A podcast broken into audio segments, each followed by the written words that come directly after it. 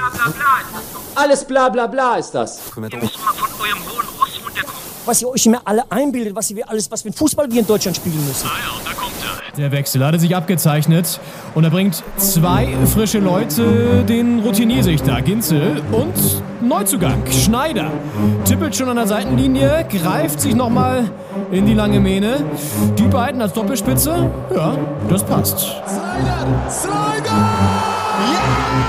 Fünf Sekunden auf dem Platz! Fünf Sekunden! Doppelspitze, der Fußball-Podcast. Das Original. begrüßt euch am 11. September 2022 zu Folge 106 und mein Name ist Henning Schneider. Ich sitze in Berlin-Friedrichshain und begrüße weit entfernt meinen äh, Kollegen, Kompagnon und Konsorten Leon Ginzel. Leon, erzähl uns mal, wo bist du gerade? Ja, erstmal schönen guten Abend, Henning. Äh, freut mich, dass ich da so ein Stückchen Berlin sehe. Das ist ja immer das gleiche Stückchen Berlin, was ich sehe. Das ist, ist dein Wohnzimmer, ja. Da, aber dein Wohnzimmer ist ja gleichzeitig mein Wohnzimmer. Das ist ja das Doppelspitze-Wohnzimmer. Das ist ja das Schöne. Äh, da, da haben wir ja schon einige Abende verbracht, auf jeden Fall. Ich melde mich tatsächlich aus Neapel, also aus dem Süden Italiens, aus ähm, der Stadt am Vesuv, den man hier auch wirklich überall sieht, tatsächlich, oder aus vielen Sichtachsen. Und ja, recherchiere hier was zu einer Geschichte über die Pizzatradition der Stadt. Deswegen bin ich hier in, in Napoli. Und ich muss sagen, es ist wirklich eine unfassbar verrückte Stadt. Also wirklich, ich habe äh, selten so eine verrückte Stadt erlebt. Ähm, sehr chaotisch, sehr laut. Auf jeden Fall gehört auch zu den Top 5 lautesten Städten, würde ich mal so sagen, äh, in, in meiner Wertung. Ähm, und trotzdem hat sie einfach einen gewissen Reiz, weil sie eben auch so chaotisch und so laut und so dreckig und so wild ist. Und ähm, ja, das wird auch in dieser Folge eine kleine Rolle spielen, denn ich war gestern im Stadion, wir nehmen am Sonntag auf, ich war gestern im Stadion, gestern Nachmittag, Neapel gegen La Spezia. Und ich sag mal so, es war lange sehr, sehr eng und dann am Ende gab es eine, eine Eruption. Die Eruption des Vesuvs, würde man wahrscheinlich sagen, des Vesuvio. Und das hören wir auf jeden Fall später auch noch. Ähm, Napoli, jetzt Tabellenführer, soweit, so viel können wir schon mal verraten. Ja, und ein Spieler ist mir besonders aufgefallen, über den werde ich nachher noch berichten. Und ansonsten geht es ja eher um das Spielgeschehen dort, wo du bist, in Deutschland. Und zwar auch vor allen In Dingen in Berlin, denn ein Verein hat es ja ganz nach oben geschafft, leider Gottes. Und es ist nicht die Hertha, ja. Es ist nicht die Hertha, das können wir verraten schon mal. Äh, ein Berliner Verein auf Platz 1, das gab es lange nicht mehr in der Bundesliga. Und ähm, das werden wir auf jeden Fall besprechen. Wir werden ähm, auch ja, ein Spiel gegen die Ex besprechen. Äh, und ähm, gegen die Ex-Borussia nämlich. Und äh, dann werden wir noch strittige Handaktionen also ähm, besprechen. Und das ist ja ein Thema, das sich auch durch diesen Podcast zieht, würde ich sagen. Äh, die Hand und der Ball im Fußball ist ein Problem, das in den letzten Jahren auch noch mehr in den Fokus gerückt ist. Und da äh, muss langsam eine Lösung her. Ich glaube, wir müssen da mal eine Petition starten oder ein Pamphlet oder irgendwas mit P. Äh, das kann so nicht weitergehen. Und da gab es auch einige Aufreger an dem Spieltag. Auf jeden Fall. Ich frage mich gerade, hast du die Wohnung ein bisschen umgestellt? Weil der Fernseher sieht so weit hinten aus. Oder ist das nur so, ist es verzerrt die Perspektive? Ist das das neue Teleobjektiv hier, mit dem ich mich filme? Nee, also es ist eigentlich. Nee, okay, stimmt, jetzt sehe ich es auch. Aber es sieht also aus, als wäre der Fernseher ganz hinten in der Ecke, aber dann, dann sieht man diesen, den Tisch noch, der dahinter steht. Toll, toll. Hat sie Ja. also nicht so wirklich viel verändert, das ist super. Ähm, ja, Petition starten ist eine gute, ist ein guter Vorschlag für die, für die Handspielregel, glaube ich. Ich habe gerade eben ganz kurz nur noch gelesen bei, bei Kicker, dass sich Steffen Baumgart auch fürchterlich aufgeregt hat über einen Handelfmeter, der heute beim Spiel Union gegen Köln gegeben wurde. Also es ist ordentlich Konfliktpotenzial auf jeden Fall vorhanden und gefühlt irgendwie in dieser Saison noch mehr als sonst. Warum auch immer. Sie wurde ja ein bisschen angepasst, die Handspielregel. Aber das scheint offenbar gar nichts gebracht zu haben. Ähm, Ja, wir schauen da weiterhin auf Szenen gleich. weiter große Unklarheit und äh, mit der Unklarheit kommt halt auch die Unzufriedenheit mit den Entscheidungen dann, weil es irgendwie auch willkürlich wirkt. Ja. Und äh, über allem thront der Videoschiedsrichter, über den auch noch zu reden sein wird heute. Also eine, eine pickepackevolle Folge. Äh, Doppelspitze der Fußballpodcast mit dem sechsten Spieltag. Und ich würde sagen, wir steigen da gleich ein. Sehr gerne. Wollen wir leider Gottes Ehre, wem Ehre gebührt, damit anfangen? Ist ja auch das frischeste Spiel letztendlich. Oder das, das war es das erste Sonntagsspiel oder das zweite Sonntagsspiel? Ich glaube, das erste Sonntagsspiel, oder? Ja, ja, Ja, genau. also das, Heute das 15.30 zweitfrischeste. Hm. Es dampft noch ein bisschen. Es dampft noch ein bisschen. äh, Union Berlin gewinnt gegen den ersten FC Köln mit 1 zu 0. Und das war natürlich, ja, für Köln die erste Saisonniederlage, habe ich gelesen. Das ist, fand ich überraschend, weil ich hätte gedacht, dass die vorher schon mal verloren haben, aber haben sie offenbar nicht. Und jetzt verlieren sie eben auch zu Hause, was jetzt auch nicht so häufig vorkommt, gegen Union 0-1. Ganz frühes Tor, Eigentor durch Timo Hübers. Und ja, dann verschießt Union einen Elfmeter und das war genau auch die strittige Szene, die Steffen Baumgart auf die Palme gebracht hat. Und wer Steffen Baumgart kennt, weiß, wenn der auf der Palme ist, dann ist das eine sehr, sehr hohe Palme und äh, die ist auch wirklich, also da wackelt es ordentlich dann. Ne?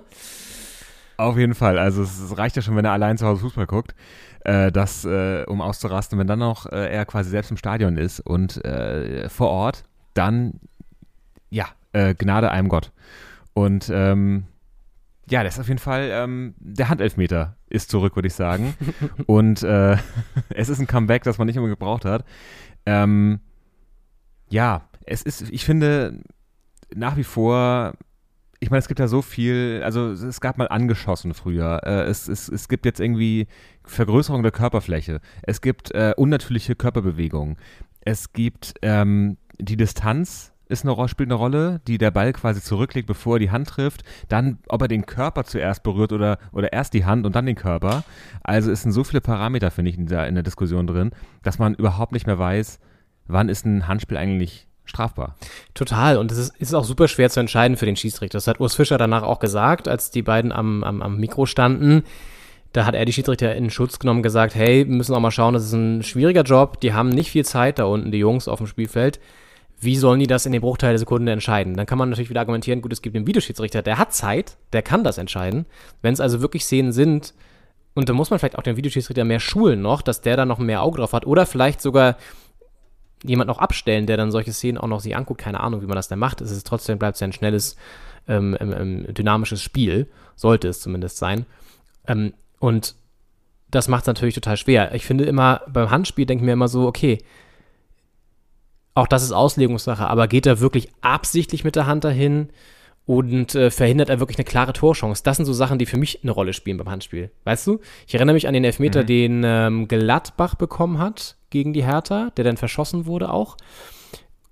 Wo die Hand auch im Spiel war, da war dann auch so, ja, das ist auf jeden Fall ein Elfmeter. Da dachte ich auch so, naja, geht. Ich weiß nicht. Also, es ist halt manchmal so, wenn du hochspringst, wo würdest du deinen Arm hin tun? Du kannst halt nichts machen.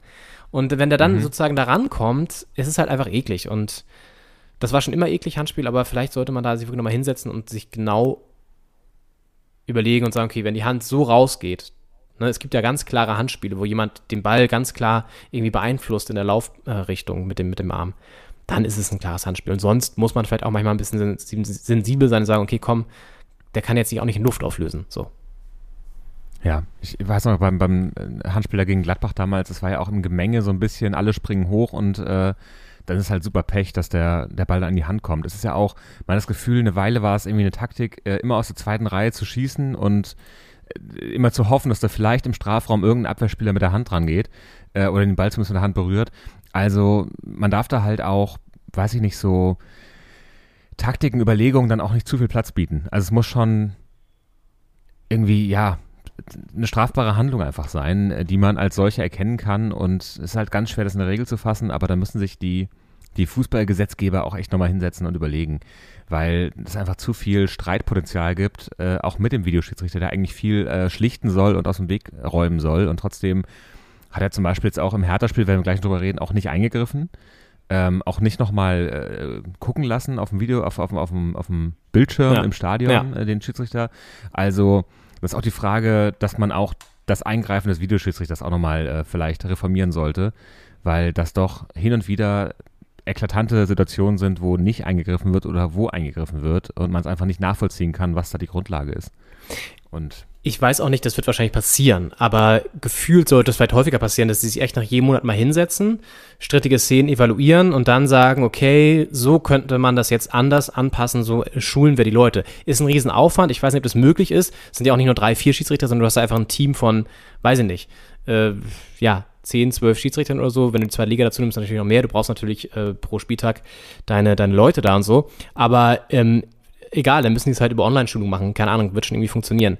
So, und dass du dann halt sagst, okay, so und so ist uns aufgefallen, lass uns mal und dann auch zusammen vielleicht mit Verantwortlichen der Vereine darauf eingehen und das sozusagen alle mit an den Tisch setzen. Weil wenn du alle mit ins Boot holst, kann auch keiner danach sagen, davon wusste ich nichts oder das fand ich blöd, sondern dass du vielleicht einen Konsens nochmal schaffst mit allen Verantwortlichen zusammen und dann die Regeln so an auslegst oder so definierst, sagen wir mal so nicht auslegst, sondern definierst erstmal, dass der Großteil einverstanden ist. Das wird nicht immer der Fall sein, aber dass man dann irgendwie so ein Common Agreement schafft, weil sonst wirst du immer wieder Diskussionen haben, jeden Spieltag. Und das ist natürlich auch nervig, das will auch keiner.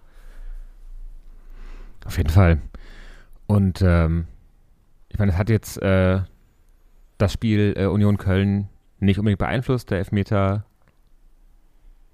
äh, wurde ja nicht. Äh, Wurde nicht verschossen. Siebert Schört vergeben. Genau, wurde verschossen. Was Baumgart natürlich anmerkt, ist, dass das eine gelbe Karte war und dass danach Mhm. Gelb-rot für, ich glaube, Kilian war es oder so, ähm, ne, dass der danach vom Platz gestellt wurde, weil er die zweite gelbe bekommen hat. Und die, die erste hat er fürs Handspiel bekommen. So war es übrigens bei der, Ja. beim Hertha-Spiel auch, ne? Also die erste gelbe Stimmt, Karte ähm, gab es für was anderes, aber die, Zeitspiel. genau, das zweite Mhm. war dann sozusagen die gelbe Karte und dann, dann äh, war er raus. Ja. Das ist natürlich auch ein Punkt. Ich meine, gelbe Karten können entscheidend sein, wenn es dann noch eine knifflige Situation gibt. Man muss vielleicht hingehen, man muss ein taktisches Foul machen, einen Konter unterbinden, irgendwas. Das geht einfach ohne gelbe Karte entspannter. Ja. Äh, und dann ist natürlich ein Spiel Sperre.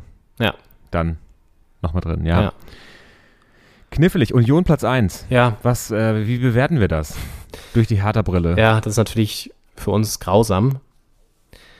Für uns grausam. Ich glaube nur, dass man auch sagen kann, dass sie das nicht bis zum Ende der Saison, sorry Köpenick, äh, werden sie nicht durchhalten.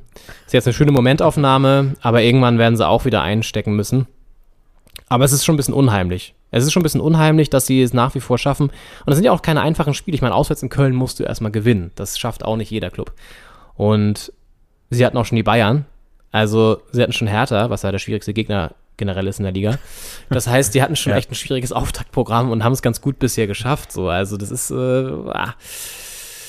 Ja, Das ist ein Starter stark. Äh, sta sta oh Gott, ein starker Start. Ja, starker Start, In die ja. Saison.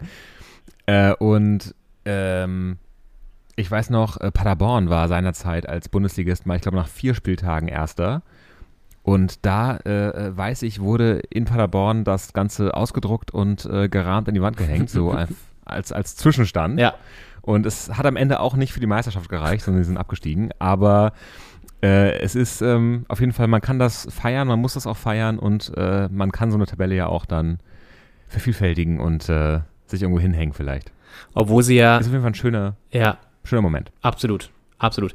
Äh, obwohl sie ja äh, unter der Woche auch da sahen, haben, haben gesehen, welche Grenzen es halt auch gibt, verloren haben in der Europa League gegen Saint-Gilloise Ja.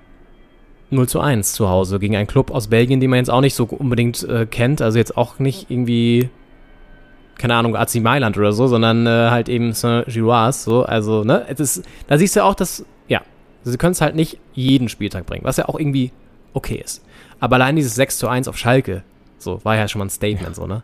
Und, ähm, Ja. naja, aber jetzt kommt wieder nächste Saison, äh, nächste Saison, nächste Woche Spiel international gegen Braga auswärts. Und dann musst du halt mal gucken, es ist halt ein richtig taffer Zeitplan, ne? weil diese ganzen europäischen Spiele werden halt abgehandelt bis zur Winterpause, so mehr oder weniger. So, ne? Also die ganzen Ja. Gruppenspiele. Und dementsprechend wird das halt äh, ein taffer, taffer Job. So, jetzt kommt hier wieder der Kater an. Hier, ich bin in einer Wohnung, wo ein Kater ähm, mitwohnt. Und der läuft jetzt hier so eine Treppe hoch neben mir. Ich habe den Laptop auf so eine Treppe abgestellt. Und jetzt setzt er sich genau darüber. Jetzt habe ich den hier im Blick. Das ist ja fantastisch. Das ist übrigens einer der dicksten Kater, die ich je gesehen habe. Wirklich. Der frisst den ganzen Tag, ist aber eigentlich ganz süß. Guck mich jetzt ein bisschen an. Der Freund, der, der ist unberechenbar. Der kann, das kann auch sein, dass er gleich auf den Laptop springt oder so. naja. Ja, das wird, äh, ihr zu Hause werdet das wahrscheinlich gar nicht mitbekommen, weil wir das dann sehr geschickt schneiden, aber für uns wird das dann erstmal dramatische Folgen haben, kurzzeitig. Es ist auch ein bisschen süß, muss man sagen. Also er setzt sich jetzt wirklich hier hin. Ich, der sucht meine Nähe. Ich kann das auch verstehen. Aber es ist wirklich. Ich mache mal ein Foto. Ja, das äh, könnt ihr dann sehen auf Instagram. Doppelspitze, unterstrich official. Ja, er ist schon, ist ein süßer. Ist ein süßer, aber auch sehr. Das sieht ganz schön aus. Sieht ganz schön aus da hinten mit dem, mit dem Raumtrennerregal. Ist das so ein Raumtrennerregal? Das sieht ein bisschen so aus. Das da? Ja, genau. Nee, da geht es. in den Flur rein. Also das ist sozusagen eine relativ, also die Wohnung ist ganz cool. Das ist so ein bisschen so WG-mäßig. Das sind so einzelne Zimmer, die man äh, mieten kann. Und ähm, das ist der lange Flur führt sozusagen Richtung Küche. Davon gehen noch so zwei Räume ab und dann gibt es eine riesige Terrasse, die ist echt sehr schön. Ähm, da kannst du auch, ich glaube, teilweise auf den Vesuv blicken. Und auf jeden Fall hast du einen sehr, sehr schönen Ausblick. Das ist vor allem wie so eine kleine Oase. Ähm, es gibt auch ein paar Nachteile bei der Wohnung, aber da möchte ich nicht drauf, eingehen. Ähm, leichte Schwierigkeiten auch so in der Kommunikation, ähm, Stichwort Sauberkeit. Aber hey, das ist, ne? Come on. Ja. Größtenteils Come ist es hier Vabene. Also, das ist in Napoli, weißt du, da musst du ein bisschen, ah, das ist, äh, ja. Oh, Katerchen. Oh, ey. Alter. Jetzt ist er hier wieder runtergelaufen und hat dabei fast den Laptop abgeräumt. Naja. Okay. Ja. Ja. Ein, ein großer Faktor äh, darin, dass Union Berlin auf der Platz 1 der Tabelle steht, ist ja nicht nur die äh, rasante Spielweise der Köpenicker, sondern auch, dass ein Team, das eigentlich den Platz 1 abonniert hat in den letzten Jahren in Deutschland, ähm, so ein bisschen auf der Stelle tritt. Und das ist der FC Bayern, Ja. äh, die jetzt zum dritten Mal in Folge unentschieden gespielt haben. Und das kann natürlich äh, an der Säbener Straße äh, nicht Zufriedenheit auslösen. Und ähm, ja, diesmal war es der VfB Stuttgart zu Gast in der Allianz Arena und äh, entführen da ein Pünktchen mit einem 2 zu 2. Überraschend. Zumal der VfB Stuttgart jetzt ja auch nicht das Top-Team der Liga ist und auch jetzt auch nicht super krass in die Saison gestartet ist. Ganz im Gegenteil. Ne? Mussten ja auch den Weggang von Kalajdzic ersetzen, haben jetzt Gyrassi geholt, der ja auch getroffen hat. Ganz spät zum Ausgleich. Und ja, die Bayern in der Liga sind sie irgendwie nicht so im Saft und nicht so griffig, wie man es kennt. Also da scheint noch nicht alles so zu funktionieren, wie es so funktionieren soll. Haben auch natürlich einige Neuzugänge, die sie integrieren müssen, das ist klar. Vor allem vorweg natürlich, sagte man, nee, hinten äh, Matthias de Licht und so. Also wirklich auch viele Leute, die erstmal wieder in das Gefüge eingepasst werden müssen. Mm, Auf der anderen Seite musst du mit dem Kader natürlich immer auf der Eins stehen. Deswegen ist es schon eine Überraschung. Gut, unter der Woche gewinnen sie dann bei Inter 2-0 in der Champions League, sind da in der Spur so. Also das läuft alles, aber gut, aktuell, ich glaube, das ist diese typische Bayern-Phase, in, dem man, in der man sie schlagen kann. Jetzt kannst du sie noch schlagen und danach wird es Ja. halt schwierig so. Ähm, wenn sie dann wieder ins Rollen kommen. Aber auch die werden jetzt vor der Challenge stehen, dass die bis zum Winter enorm viele Spiele haben werden. Ne? Das geht jetzt allen Fall. so. Ich glaube, die, die hat halt, glaube ich, am 5. November das Vergnügen, wenn ich da richtig äh, das im Kopf habe. Da könnte es schon wieder soweit sein, dass sie schon wieder in, in Form sind. Allerdings geht es ja auch schon auf die WM zu. Das ist irgendwie äh, zwei Wochen vor der WM, glaube ich, vor WM-Start. Und ähm, da, ja, mal gucken, auf, auf welchem Fuß wir sie da erwischen. Aber es, es fing ja alles an mit dem Spiel gegen, äh, gegen Gladbach. Äh, Angstgegner Gladbach, wo sie dann 1-1 gespielt haben. Da dachte man schon, okay, haben es die Gladbacher geschafft, so diesen furiosen Saisonstart zu bremsen. Dann haben sie im Pokal gegen Viktoria Köln so ein bisschen, zumindest eine halbe Stunde lang große Probleme gehabt, da äh, Lösungen zu finden offensiv. Und äh, am Ende dann 4-0 gewonnen, standesgemäß. Und äh, dann aber gegen Union Berlin auch nur unentschieden in Köpenick und jetzt halt gegen Stuttgart. Also auf jeden Fall unzufriedenstellend. Ich würde sagen, wir hören mal rein, was äh, ein, ich würde sagen, leicht gereizter Julian Nagelsmann auf der Pressekonferenz auf die Frage geantwortet hat, ähm, wie er sich das denn erklärt, jetzt mit dreimal Unentschieden. Da hat äh, der Julian das hier gesagt. Ich habe gesagt, wir haben genügend Chancen gehabt, um ein drittes Tor zu machen. Äh, ähnlich wie gegen Gladbach. Äh, gegen Union gab es auch vier Situationen, wo wir ein zusätzliches Tor machen müssen. Ähm, heute gab es in der ersten Halbzeit zwei Abschlüsse aus, freie Abschlüsse aus 16 Meter, die wir drüber geschossen haben. In der zweiten Halbzeit gab es drei Stück davon und ein 1 gegen 1 auf den Torwart, wo das dritte Tor nicht fällt. Und wenn der Gegner dann äh, den Ausgleich macht, dann gibt es nur einen Punkt. Ja, Ja, den letzten Satz fand ich sehr Ja. schön. Da merkst du richtig, der ist angesäuert. Der ist, das findet er nicht so geil. Ich meine, wir, wir kennen ihn jetzt ja auch schon so ein bisschen länger und wissen, dass er ein sehr ehrgeiziger Typ ist und das kann ihn nicht zufriedenstellen. Das kann auch den FC Bayern natürlich nicht zufriedenstellen. Zumal wir hier Richtung Oktoberfest gehen und spätestens dann muss natürlich Platz 1 muss natürlich zu Buche stehen, wenn man da im, im Käferzelt aufschlägt, als, weiß ich nicht, äh, als äh, Thomas Müller und, und, und Joshua Kimmich. Die wollen natürlich nicht mit Platz 3 oder so da auflaufen. Das wäre peinlich. Das stimmt, da will man einen schönen Abend haben, ein bisschen eine, eine Maß Bier hochheben und, äh, und nicht irgendwelche Fragen beantworten müssen, da rechts und links. Äh, das, äh, das stimmt, das ist ein sehr guter Punkt. Wahrscheinlich deswegen so ein bisschen die ge- gereizte Stimmung. Also es ist halt die Frage, ähm, es, es, war ja immer die Frage, ist der Schritt zu den Bayern zu früh gewesen für Nagelsmann? Er hatte eigentlich einen ganz guten Starter gehabt. Äh, meinst du, er übernimmt sich da ein bisschen? Ich meine, ja, wir sind ja beide keine Nagelsmann-Fans. Ist, glaube ich, deutlich geworden in den letzten Monaten hier. Aber, wie, also ich meine, es gab jetzt ja gerade auch so, so, ein paar Trainerentlassungen, wo wir gleich noch drüber reden werden. Ähm, wie, wie fest sitzt er da im Sattel? Was meinst du, wie ist so die, die Stimmung bei den Bayern, was Nagelsmann angeht? Ja, ich glaube schon, dass sie noch Geduld haben mit ihm. Also ich meine, klar, letztes Jahr gab es halt nur die Meisterschaft, in Anführungszeichen. Ne? Das ist natürlich auch eigentlich zu wenig. Auf der anderen Seite, ähm, ja, ist es natürlich auch so, dass, dass man jetzt erstmal gucken muss, wie der Rest der Saison läuft. Also ich denke, sie werden ihm noch ein paar Spiele lassen, vielleicht wirklich so bis zur magischen Grenze WM oder Oktoberfest. Und wenn es jetzt so weitergeht und er dann vielleicht auch in der Champions League gegen Barcelona, es werden ja nochmal wichtige Spiele, dann auch gegen Lewandowski, der richtig on fire ist und der, glaube ich, auch Bock hat, gegen die zu treffen. Ähm, wenn das auch in die Hose geht, dann werden sie sich, glaube ich, zusammensetzen da an der Sebener Straße. Aber ich glaube, aktuell sitzt er noch, sitzt er noch relativ fest im Sattel, würde ich mal, würde ich mal schätzen. Und ich, ich war ja auch in der, auf der Hinreise Richtung Kroatien habe ich in München Stopp gemacht für mehrere Stunden, war zum ersten Mal so wirklich in München, in Minga und bin dann durch die, durch die Innenstadt gelaufen und es war ganz lustig, die, der Fanshop des FC Bayern, zumindest ein Fanshop, sind wahrscheinlich mehrere da, aber einen, den ich gesehen habe, ist natürlich in, in, in Sichtweite zum Augustiner Brauhaus, klar. Und dann aber schräg gegenüber, lustigerweise, ist auch ein 1860-Fanshop. Also das, das nimmt sich nicht viel da und fand ich irgendwie lustig. Ja, und ich weiß nicht, das ist, da liegen auch ganz viele, auch so Touristen, die dann so Bayern-Trikots natürlich da anhaben und so. Das ist natürlich, das ist eine Marke, das ist ja klar. Mhm. Ja. Ich denke mal auch, viele werden immer auch kommen nach München, Spiel gucken, irgendwie das Wochenende da verbringen und bringen der Stadt auch super viele Touristen. Ne? Das ist irgendwie auch total interessanter Faktor. FC Bayern, glaube ich, für die Stadt München. Das ist natürlich, es hängt ja alles miteinander zusammen, deswegen ist ja auch die Politik da immer so FC Bayern-Fan und so. Also will sagen, das ist ein Verein, der es nicht lange aushält, nicht ganz oben zu stehen. Aber ich glaube, Julian Nagelsmann ist immer noch der, der Mann, der sie da ja schon auch, glaube ich, nach oben führen kann und auch da oben halten kann. Es ist ja immer die Frage der, nach der Alternative. Also, wen willst du stattdessen holen dann zur Not? Gibt es gerade auch nicht so viele, die A frei sind und B das, das Standing haben und, und die Qualität haben, dann auch den Verein noch zu verbessern oder so. Deswegen geben sie mit Sicherheit jetzt noch Zeit und dann, ja. Ist ja auch nicht so, dass sie mega schlecht spielen oder so. Ne? Ja. Aber klar, Fußball ist ein Ergebnissport, das wissen wir auch. Und wenn die ausbleiben, dann ist natürlich schlecht. Aber klar, in diese Lücke schlüpft gerade der, der SMC Union, ne? Das ist einfach so. Ja, auf jeden Fall. Und äh, die Ergebnisse stimmen oder das Ergebnis stimmt. Und einen sehr guten Samstag hatte Marco Rose, der auch in diesem Podcast die eine oder andere Erwähnung gefunden hat schon in den letzten Welcome Saison.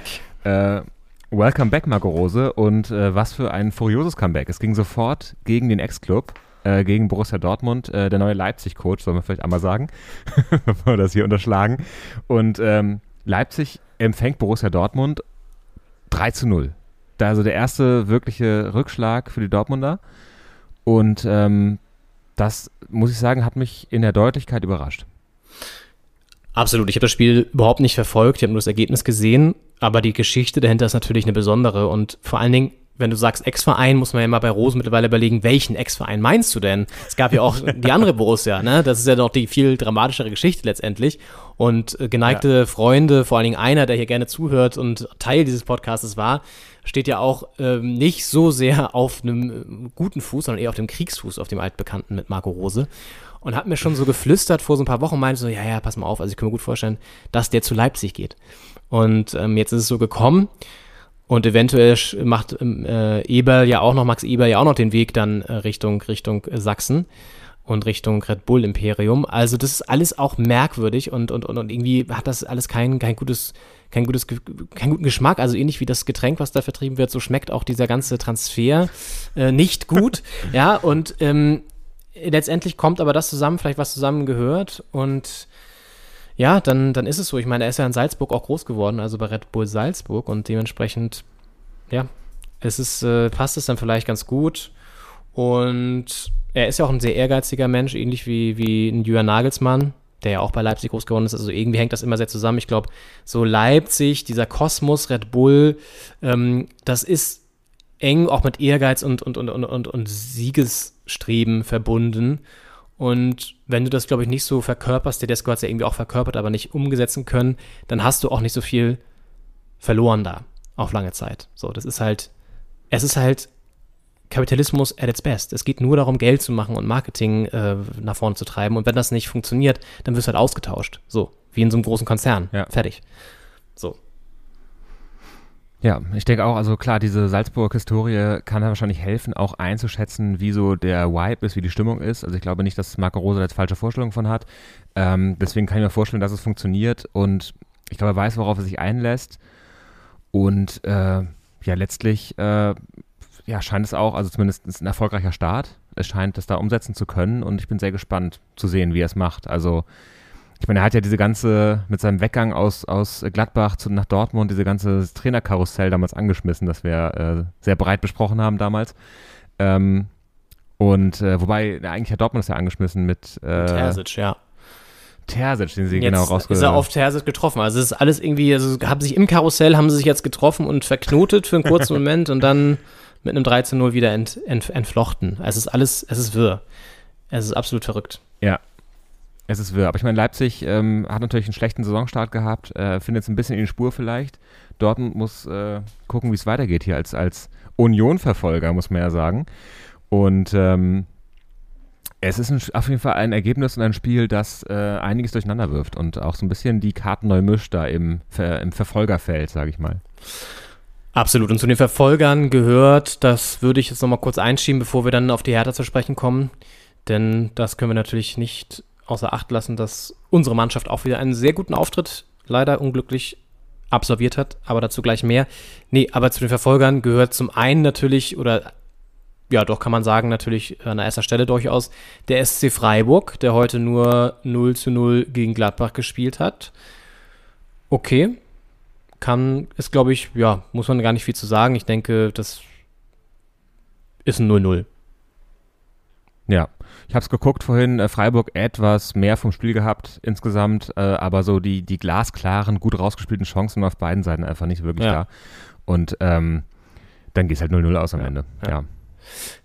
Hoffenheim ist ja überraschenderweise auch schon wieder da oben zu finden unter den Top 4. Ähm, gewinnt 4-1 gegen Mainz. Das sollte man auch kurz erwähnen, obwohl ich da, du weißt es, keinerlei Sympathien hege in Richtung Sinsheim. Das geht mir völlig ab, tatsächlich. Und deswegen lass uns mal gerne über unsere Hertha sprechen. Endlich kommen wir mal zur alten Dame. Ja. Und die hat uns ja wieder mal, ja, durchaus beglückt, aber nicht ganz glücklich gemacht. So ist es ja schon die ganzen letzten Wochen eigentlich, mal abgesehen von dem Sieg in Augsburg. Aber diesmal halt immerhin mit einem Punkt gegen Leverkusen, die jetzt ja auch nicht super gut gestartet sind. Das muss man natürlich immer in Relation setzen, aber die natürlich trotzdem ein super Team haben. So, also ja. Dementsprechend kann man da, glaube ich, auch zufrieden sein. Trotzdem war es ein brisantes Duell, ein hitziges Duell. Du hast es gesehen, Fragezeichen, komplett? Oder musstest du irgendwie, also konntest du nur Teile sehen? Ich habe die erste Halbzeit geguckt, was natürlich jetzt rückblickend äh, bisschen schade ist, weil in der ersten Halbzeit stand es 0-0 am Ende und es war zwar furios, aber so richtig furios wurde es in der zweiten Halbzeit, die ich dann nicht mehr gucken konnte. Da habe ich eine Zusammenfassung gesehen. Ähm, aber äh, also ich war sehr begeistert vom Auftritt der Hertha. Ähm, natürlich äh, Leverkusen auch mit äh, echt guten Chancen. Also Christensen hat da diesen Schickkopfball in der ersten Halbzeit, wie er den da raus, rausfischt. Äh, grandios. Und ähm, trotzdem Hertha mit einem Chancenplus. So ein bisschen äh, griffiger, ein bisschen, bisschen besser in der Offensive. Und wahnsinnig schade, dass in der ersten Halbzeit da keine reingegangen ist. Luke Bakio mit äh, der Kopfballchance oder hat die Vorlage gegeben? Äh, jedenfalls, also äh, gute Chancen vorne drin. Ich glaube, Luke Bakio da nach drei, Ja. vier Minuten schon die Ja. erste Chance. Ähm, und auch später der, der eine gegen den Pfosten, Ejeke war das, glaube ich. Äh, oder Kong, nee, Konga war es. Ähm, und äh, also große Chancen, da kann gut einer reinrutschen und dann, ähm, ja, in der zweiten Halbzeit ein bisschen ärgerlich, finde ich. Also ich, klar, so ein Freistoßtor kann immer passieren. Aber ich finde, die schöneren Tore hat, hat die Hertha gemacht. Also, ich meine, Marco Richter, muss man gleich noch drüber reden. Ich meine, der hat ja ähm, sein Comeback gefeiert und ähm, da letzte Woche äh, dieses, dieses Tor schon gemacht, ähm, wo Selke den Ball rüberschiebt gegen Augsburg. Und ähm, jetzt ein Wahnsinnstor. Also traumhafter Volley genommen äh, aus der zweiten Reihe und, äh, und, und reingeballert. Also schöner kann man, glaube ich, aus, aus so einer schweren Erkrankung auch nicht wieder auf den Platz zurückkommen, als er gleich zwei Buden und, und so ein Ding. Jetzt gestern, äh, gestern ja. Absolut. Das hat mich auch gefreut, als ich gesehen habe, dass er wieder getroffen hat. Und ich habe so, so eine, ich glaube, slightly illegale Spielzusammenfassung auf YouTube gesehen. Ähm, man muss sich ja immer hier gucken, wie man es schafft. In Kroatien konnte ich die englische Bundesliga-Zusammenfassung sehen, aber ich glaube, das ist hier in Italien wird es, oder generell wird es halt erst später hochgeladen und ich habe es heute noch nicht mehr gefunden oder so. Auf jeden Fall habe ich Teile gesehen auch und unter anderem auch das Tor von Richter, die Chancen und die, sind, die gehaltenen Dinge auch von Christensen. Das war ja auch teilweise richtig krass, wie er die da rausgezaubert hat. Der scheint jetzt auch ganz gut angekommen zu sein. Ich weiß nicht, wie er bei den Gegentoren aussah, aber auf jeden Fall habe ich bei dem jetzt auch das Gefühl, dass er so die, die, die Nummer 1 auch jetzt so, so richtig, richtig angenommen und inne hat, so. Also angenommen hat er sie schon vorher, aber jetzt repräsentiert er sie auch. Sagen wir mal ja. so. Und das Gefühl hast du beim Team halt generell, dass da jetzt die Mechanismen besser greifen, dass sie auch viel offensiver und besser nach vorne spielen. Ne? Das ist natürlich auch mit den Neuzugängen mit Ishuki und Konga natürlich auch viel besser möglich nochmal. Luke Bakio ist gut drauf und ja, es scheint gut zu funktionieren im Team. Das ist, das ist wichtig und das, das beweisen sie irgendwie jetzt doch jedes Spiel. Das ist ja auch, ne, also eine, du brauchst ja auch eine, eine Kontinuität, die, die scheinen sie jetzt gerade zu beweisen. Und ja, dass sie jetzt nicht gewonnen haben, ist ärgerlich. Ne, hatten das Spiel gedreht, so auf ein 2-1 umge umgedreht und dann, dann am Ende nur einen Punkt mitgenommen. Aber gut. Ja, ich muss ein bisschen an das, an das Spiel denken, wo wir live im Stadion waren gegen Leverkusen. Es war ja auch das Heimspiel äh, wo Robert Andrich dann kurz vor Schluss dann ja, noch ja. das, das 1-1 gemacht hat damals. Diesmal hat Andrich da kurz vor, also kurz vor Schluss ist nicht, aber in der, in der 79. Minute ähm, bringt er von außen nochmal den Ball rein, der dann äh, clever durchgelassen wird und dann steht Schick in der Mitte halt auch ein bisschen, bisschen zu frei und äh, spielt ihn da rein. Äh, also Andrich wieder beteiligt und wieder ein relativ spätes, äh, später Ausgleich von Leverkusen und wieder nur ein Punkt zu Hause, obwohl da mehr drin gewesen wäre. Ich würde sagen, wir hören uns kurz an, was Sandro Schwarz äh, zu sagen hat, weil er vor allem auch auf die Fans eingeht. Und äh, ich meine, die Unterstützung der Fans ist ja nicht immer selbstverständlich gewesen, gerade in der letzten Saison. Äh, wir denken ans Trikot-Gate. Und ähm, ja, so hat Sandro Schwarz seine Mannschaft und die Fans gesehen. Ein sehr aktives Spiel ähm, von beiden Seiten. Ich finde auch, dass meine Mannschaft sehr mutig war, sehr aktiv war, was äh, Verteidigungshaltung angeht, was Anlaufverhalten angeht, dass wir auch viele gute Balleroberungen hatten und äh, dementsprechend Leistung sehr, sehr zufriedenstellend. Atmosphäre, Zuschauer überragend heute auch wieder nach dem Spiel, wie sie das honorieren. Und ähm, dementsprechend gehen wir, was die Inhalte angeht, was Leistung angeht, was Gemeinschaft, Atmosphäre angeht, sind wir zufrieden mit dem Ergebnis. Hadern wir ein bisschen. Dankeschön. Ja, ich finde, ähm, Sandro Schwarz und Hertha wächst immer mehr zusammen. Also ich fand am Anfang, er guckt ja oft sehr grimmig, ich glaube, ohne es zu wollen auch. Und ich fand ihn auch in den, in den Pressekonferenzen so ein bisschen, weiß ich nicht, wortkarg. Und ähm, ich finde er, also das, ich kann es mir langsam immer mehr vorstellen. Ich war am Anfang ein bisschen skeptisch, äh, aber ich finde, ich glaube, also ich finde, die Mannschaft versteht langsam, wie er spielen möchte oder spielen lassen möchte. Und ähm, setzt es immer besser um und ich finde, da wächst was mhm. zusammen gerade. Und ich meine, die, die Leistung stimmt und äh, die Fans sind dabei und alle haben Spaß mal wieder. Ich habe auch irgendwo gelesen, Hertha macht mal wieder Spaß seit langem. Und das, das stimmt irgendwie. Das meinte ich auch mit dieser dynamischen Offensivleistung, ne? dass du halt einfach das Gefühl hast, dass Power nach vorne, auch irgendwie, ich habe eine Situation gesehen, wo Plattenhardt auch sehr dynamisch einfach über die Seite geht, dann flankt, Luke Pacchio, diese Kopfballchance war das, glaube ich, den dann rüberköpft und so. Also du hast deutlich besseres Gefühl, wenn du ihn zusiehst, dass da wirklich auch was hinter ist, also eine Spielidee dahinter ist und dass die, dass die, dass die Spieler die auch annehmen und, und so, so auf dem Platz präsentieren. Zu den Fans finde ich noch ganz witzig. Ich habe unter der Woche einen Aufruf von Kai Bernstein gesehen bei Instagram, den ich so ein bisschen merkwürdig fand. Also da ging es darum, ja, lasst uns das Stadion voll machen, nehmt alle mit, die ihr kennt, eure Nachbarn, eure Freundin, eure, eure Oma und so nach dem Motto, wir wollen die Bude da voll machen. Da dachte ich so, okay, irgendwie so ein bisschen bettelnd und anbiedernd. Das finde ich immer so ein bisschen schwierig, wenn du die Bude selber nicht voll kriegst, aber ja, mein Gott. Ist, vielleicht muss man zu solchen Mitteln greifen. Es war auch, glaube ich, sympathisch nett gemeint, aber irgendwie kam es ein bisschen merkwürdig rüber, das in so ein Instagram-Post mit, so einem, mit so einem Foto zu packen. Gut. Aber auf jeden Fall muss Ja. man ihm eins lassen, er ist halt viel nahbarer als ein Gegenbauer, ne? Das ist einfach so. Also er ist halt viel näher dran an, Auf den, an den Leuten. Und auch wenn diese, da haben wir ja schon auch drüber geredet, diese Ultra-Vergangenheit da schon ultra lange herliegt. Ähm, entschuldigt mir diesen billigen Wortwitz. Aber genau, und er jetzt natürlich ein ganz anderer, ganz anderer Typ ist, so, aber du merkst irgendwie schon, dass er sich einiges davon bewahrt hat und ja, dass er irgendwie besser ummünzen kann und näher dran ist an den Leuten. Und ja, mal sehen. Also es wäre halt geil, wenn wir jetzt auch mal so eine kleine Serie starten würden mit Siegen in Folge. Ich meine, jetzt haben wir immerhin schon zwei ungeschlagene Partien hintereinander. Auch nicht schlecht. Ähm, genau, wäre ganz geil, wenn das jetzt mal ein paar Siege noch werden. Aber gut, wir warten es mal ab. Auf jeden Fall. Es hätte ja klappen können mit dem Sieg, wenn am Ende in der 85. ein Elfmeter gepfiffen worden wäre, der deutlich, also pfeifbar war, sage ich mal. Ähm, Wieder ein Handelfmeter. es war eine Szene, es war wieder ein Handelfmeter, es war so eine doppelte Abschlusschance für die Hertha.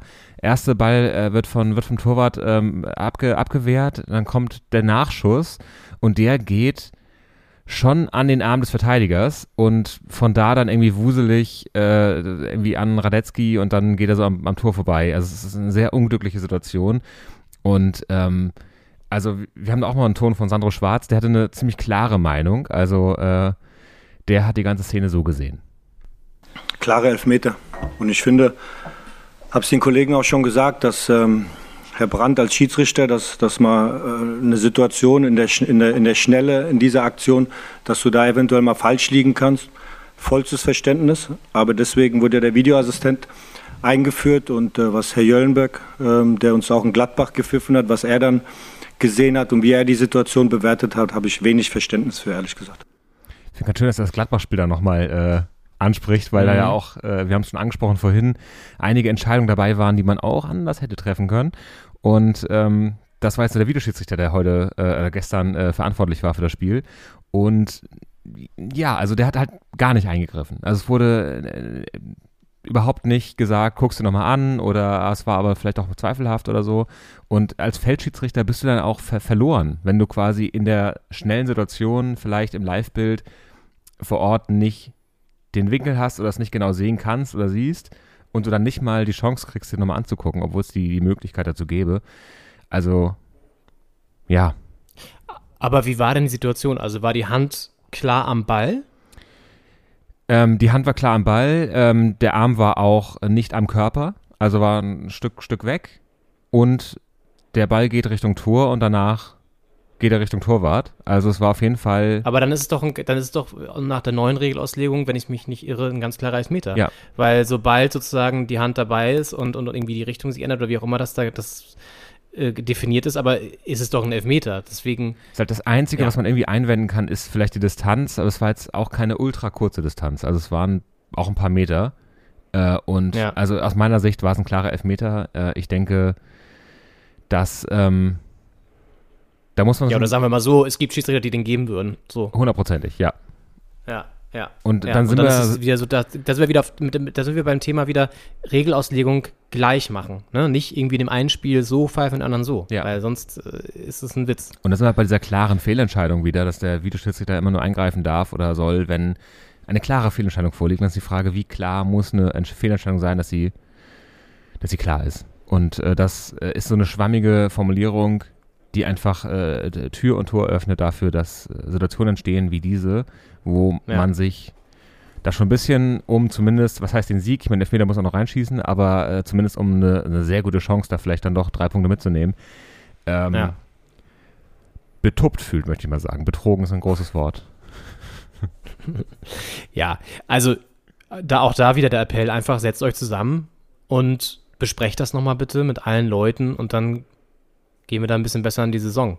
Ist so meine, mein Appell an die Verantwortlichen der Liga. Gut, mal sehen, ob sie hier, die hören ja zahlreich auch den Podcast, deswegen sollten sie es vielleicht einfach mal umsetzen. Ja, ich weiß es von vielen. Auf jeden Fall. Ähm, gut. Haken dran, Hertha, zwei Spiele umgeschlagen, so lange, so eine, so eine lange Serie hatten wir schon lange nicht mehr. Also, weiß gar nicht mehr, wann wir so eine lange Serie, so eine lange Serie schon mal hatten. Das stimmt, da Überhaupt, muss das ist man- schon sehr lange zurück. Die Geschichtsbücher wälzen auf jeden Fall, ja. Ja. Ähm, na gut, okay. Ja, die anderen Ergebnisse vielleicht in aller Schnelle. Äh, ein Spiel müssen wir uns mal rauspicken, deswegen würde ich das als letztes nennen. Äh, Schalke gewinnt gegen Bochum 3-1. Schalke, erster Saisonsieg jetzt wieder nach dem Comeback in der ersten Liga. Glückwunsch Ja. an die Knappen. Da sind sie ja wirklich. Da sind sie ja wirklich die Knappen. Ja. Ähm, Bremen verliert zu Hause 0-1 gegen Augsburg. Das war auch unglücklich und, und, und irgendwie auch ein bisschen bitter. Da gab es auch einen verschossenen Elfmeter durch Marvin Dukshi-Duksch, der Füllkrug eigentlich als Schützen abgelöst hat. Aber das haben sie wohl so besprochen, dass er spontan eingesprungen ist, weil er, er wollte sein erstes Saisontor erzielen, hat dann nicht geklappt. Ja, das war wirklich sehr, sehr äh, äh, eine harte Situation am Ende, weil Dux natürlich äh, seine Serie da beenden wollte und äh, ein Elfmeter ist eine gute Chance, dann verschießt er den und ähm, Ja. Der gute alte äh, Kollege Giekewitz, der ja auch äh, Unioner Vergangenheit hat und jetzt äh, bei Augsburg im Kasten steht, äh, dreht sich dann um und macht dann so eine, also erst macht er so eine, so eine Zeigefinger vor den Mund Geste und dann hält er noch so das Ohr so in die Kurve und, und provoziert so ein bisschen die Fans äh, was die überhaupt nicht gut fanden. Dann waren die kurz davor, den Platz zu stürmen. Also da gab es noch turbulente Szenen da in der Nachspielzeit. Geil. Aber Giekewitz ist auch so ein Typ, das, das, ja, das überrascht mich gar nicht. Das überrascht mich überhaupt nicht. Ich meine, finde ich auch irgendwie geil, ganz ehrlich. Ich meine, das, das ist natürlich Adrenalin pur. Du hältst den Elfmeter da relativ spät, ich glaube sogar Nachspielzeit oder so, Ja, ne? ja. Hältst das Ding, drei Punkte für Augsburg jetzt ja auch echt wichtig, weil die sind echt scheiße gestartet auch wieder. Ja. Und wenn du das Ding dann hältst, und ich, ich finde ihn irgendwie auch, ein, er ist irgendwie auch ein geiler Typ, auch streitbar natürlich, aber irgendwie auch ein cooler, cooler Torwart auf jeden Fall, irgendwie mit geilen Reflexen, dann bist du so gepusht, dass du dann so einen Olli Kahn-Move machst und auch mal die Kurve provozierst. Mein Gott, das ist doch völlig okay. Das ist doch völlig okay. Ich meine, in Bremen würde ich jetzt vermuten, dass da vielleicht auch der eine oder andere Fisch auf dem Spielfeld dann gelandet ist oder so. Hat, doch, hat da nicht jeder so ein Matjes oder so oder so ein, so ein, so ein, so ein weiß ich nicht, ein Hering so im, im Hemdsärmel und kann den so raufschleudern auf den Rasen? Ich weiß nicht.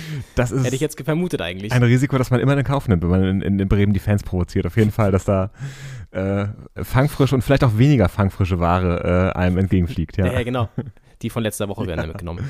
Deswegen können wir mal recherchieren, wenn wir dann in Bremen sind. Ob das vielleicht, vielleicht ist es nicht nur ein Urban Myth, sondern ist es wirklich, vielleicht ist es wirklich, vielleicht ist es wahr. Wir werden nachfragen, Und, auf jeden du, Fall. Es gibt doch bei Asterix und Obelix immer diesen Fischhändler, der immer dann so, wenn die sich so prügeln mit den, mit den, mit den, äh, mit den Fischen da rumhaut. Römern, Achso, ja. dass er dann kommt er mit dem, mit dem Fisch immer an und haut die doch mal an den Fisch da. ja. Wir werden da mal in die Manteltaschen äh, greifen bei den Bremer Fans und gucken, was wir da so rausziehen können. Kleine, kleine äh, hier Leibesvisite. ähm, ja, apropos rausziehen, Leibesvisite, äh, das wird vielleicht auch der Mann schon erlebt haben, der auch eine Bremer Vergangenheit hat und jetzt erstmal auf dem Abstellgleis gelandet ist. Und zwar in Wolfsburg wird er keine Rolle mehr spielen. Ein gewisser Max Kruse. Ja, der da noch ein Kapitel zu Ende zu schreiben hatte. Das ist Ja, jetzt, das äh, ist jetzt tragisch geendet. Was ist, du als Literaturexperte, Henning, was war das jetzt? Eine, eine, Novelle, eine, eine Kurzgeschichte oder Also auf jeden ein Haiku Fall, vielleicht sogar nur? Ich weiß es nicht.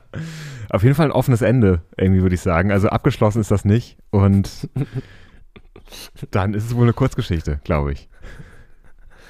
Ja, so eine Reizwortgeschichte vielleicht, wo dann irgendwie so ein paar Worte, also ja, Reiz, also es lag sehr viel Reiz auf jeden Fall drin. Ja. Also, kennst du noch diese Reizwortgeschichten, wo du so drei, vier Wörter vorgeben hast und dann musst du eine Geschichte ausdenken Ja, früher? ja. Das ist Reizwortgeschichte. Ah, toll. Ja.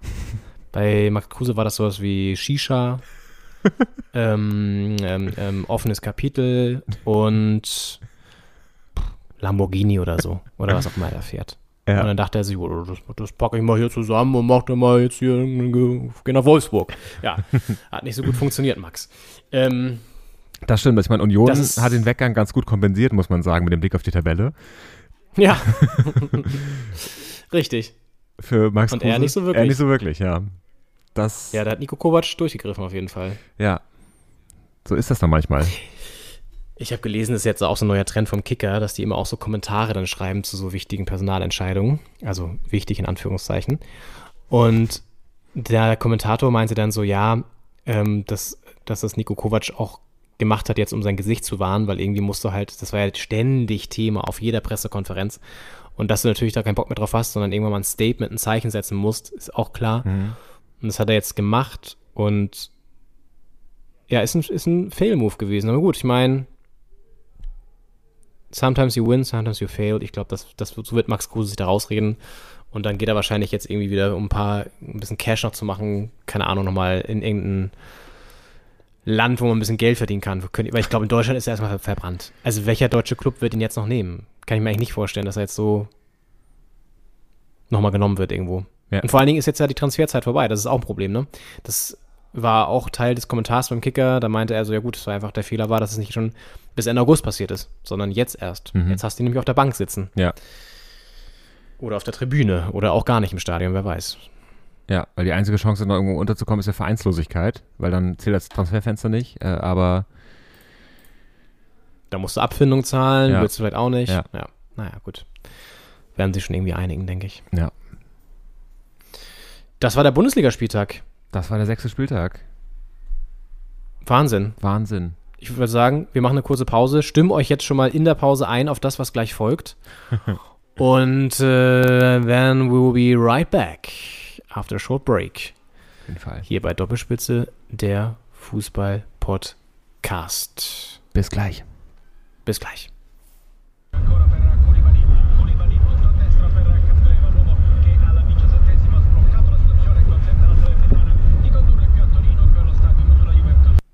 Ja, das waren quasi noch Live-Eindrücke hier gerade von meiner Taxifahrt auf dem Weg in die Wohnung durch das verrückte Neapel, durch die komplett abstrusen Verkehrsverhältnisse hier. Das ist wirklich Wahnsinn.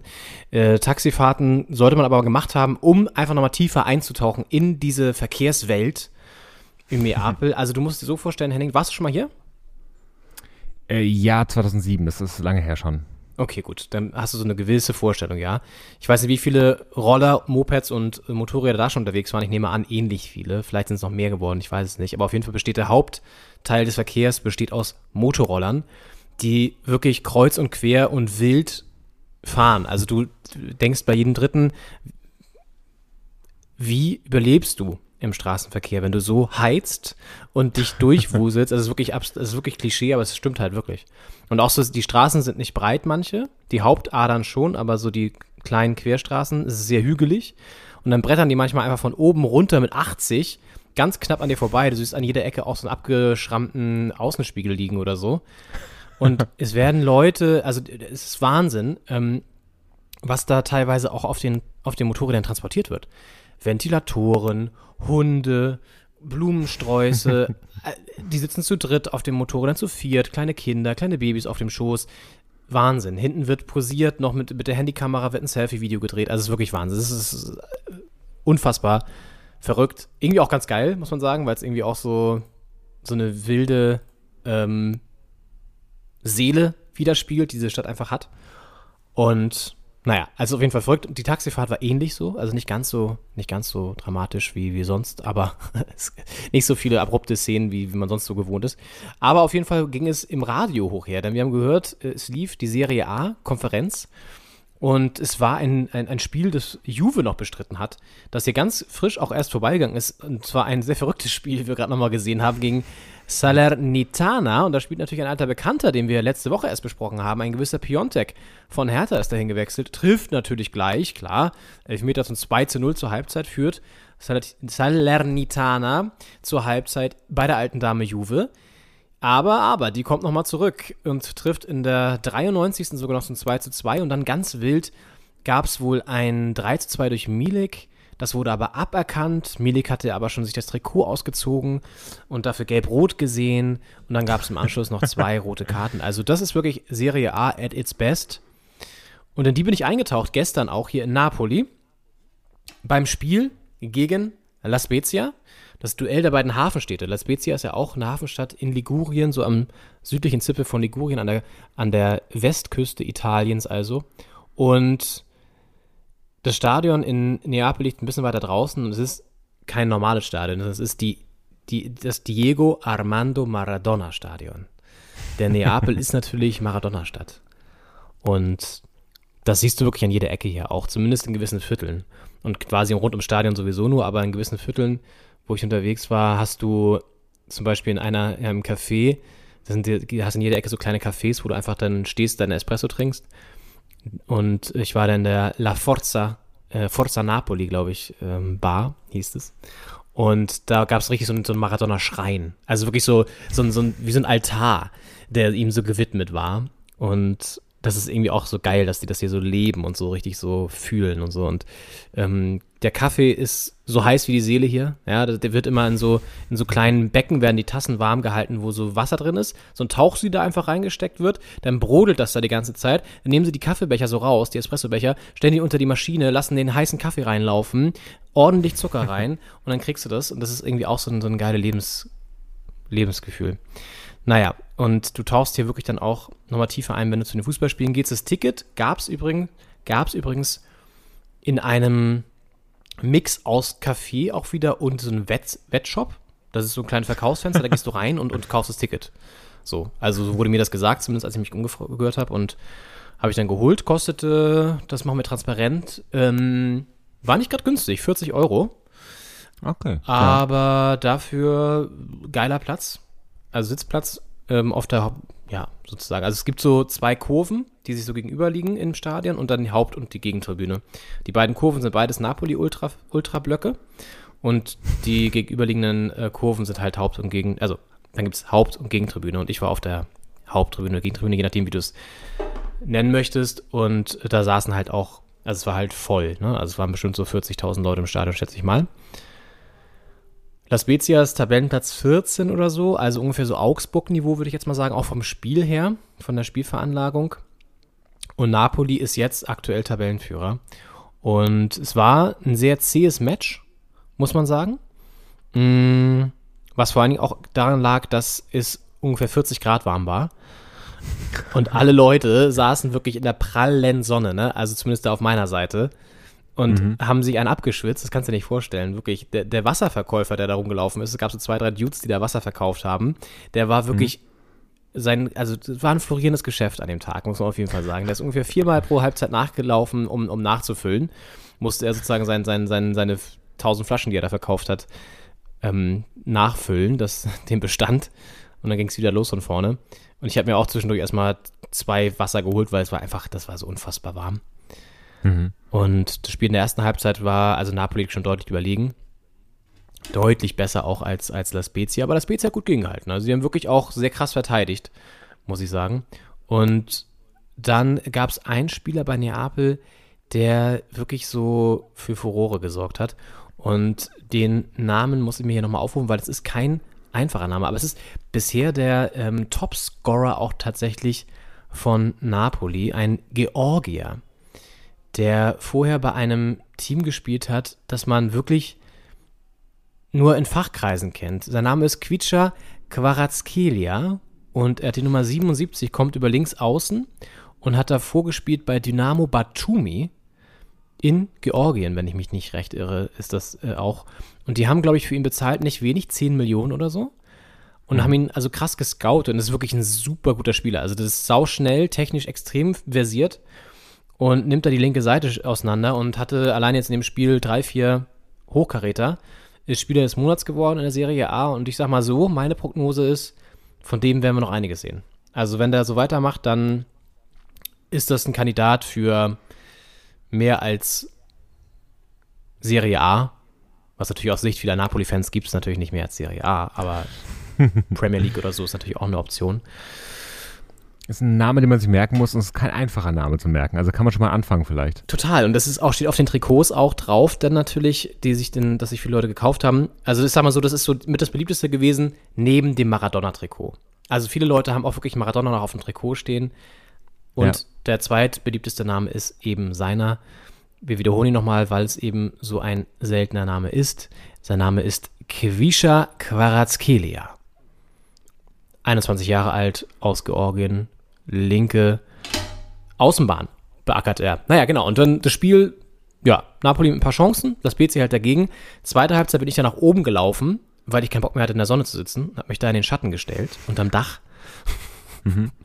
Und habe das Spielgeschehen von da verfolgt. Und da war es ähnliches, ähnliches ähm, Spielbild. Ne? Napoli überlegen, aber nicht wirklich krasse Chancen mehr dann. Und dann dachte man schon so, okay, La Spezia ergaunert sich hier den Punkt. Haben davor auch schon gewonnen mal in Napoli, zweimal in Folge, die, die letzten Spiele. Also ein kleiner Angstgegner eigentlich. Und dann hatten sie plötzlich noch eine riesen Chance auch, La Spezia, weil so ein, so ein, so ein, so ein Abwehrfehler war. Dann hebt er den rüber und dann kann er noch gerade ausbügeln.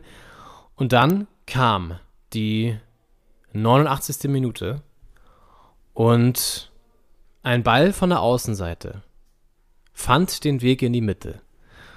Und dann hören wir mal kurz rein, was danach im Stadion los war, als Napoli tatsächlich noch kurz vor Schluss zum 1 zu 0 traf.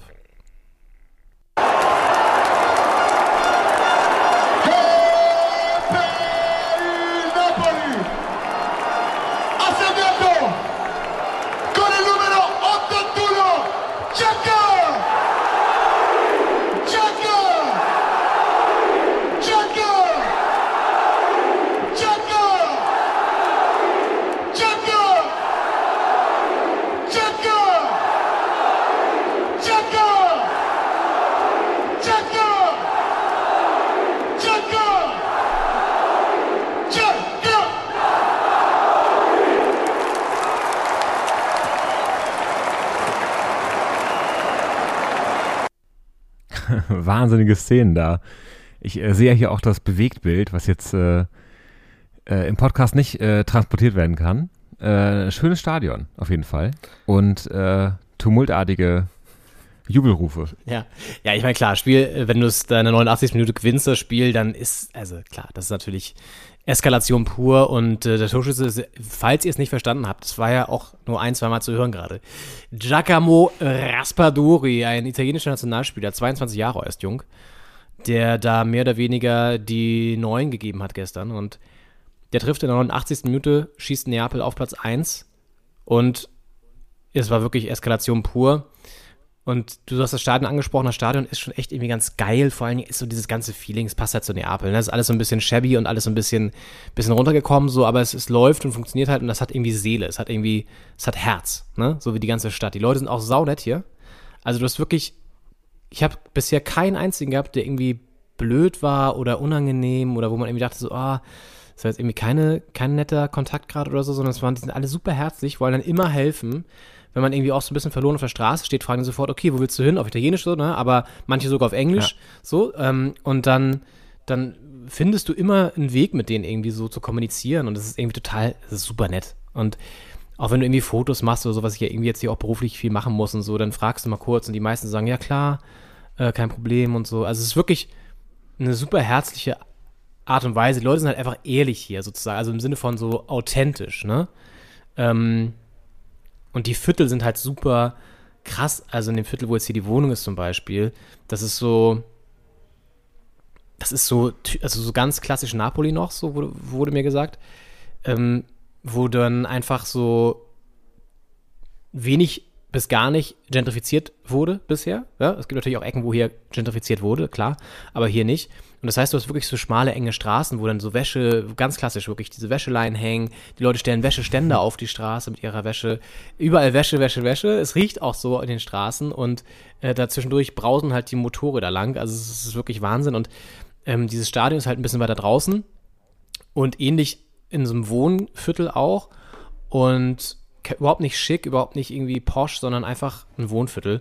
Und ja, so spielt Napoli dann halt auch Fußball irgendwie gefühlt und das ist irgendwie, ja, sympathisch, weil diese ganzen Vereine aus dem Norden, ne, ist natürlich aus dem Nord-Süd, ist natürlich immer auch, die sind sie ja nicht ganz so grün, der Norden und der Süden in Italien.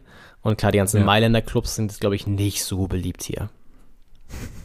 Das ist auch wirklich in Italien nochmal ein Unterschied zu Deutschland auch, dass nicht nur Rivalität ist zwischen den Vereinen, wie sie ja irgendwie in jeder Liga stattfindet, sondern auch, wie du sagst, die Regionen äh, einfach äh, sich unterscheiden. Auch Norditalien da immer mal irgendwie überlegt, wieso schleppen wir die da unten eigentlich noch mit und so. Also es ist ja ein bisschen wie, weiß nicht, in Deutschland so Bayern und Berlin, so mit dem Länderfinanzausgleich, da immer sagen, ja, die Berlin arm, aber sexy, äh, machen sich dann ein schön, schönes Leben und wir zahlen so. Und ähm, das sind natürlich ganz andere, auch irgendwie soziale Konflikte und, und äh, Schwierigkeiten, die dann da auch im Fußball eine große Rolle spielen. Also es ist dann auch, ähm, ja, so Mailand, äh, weiß ich nicht, Turin, dann da eben auch nicht nur finanziell, was die äh, quasi Transfermöglichkeiten angeht der Vereine, sondern eben auch der Fans und, und der ganzen Struktur in Italien eine Rolle spielen. Ja. Mhm.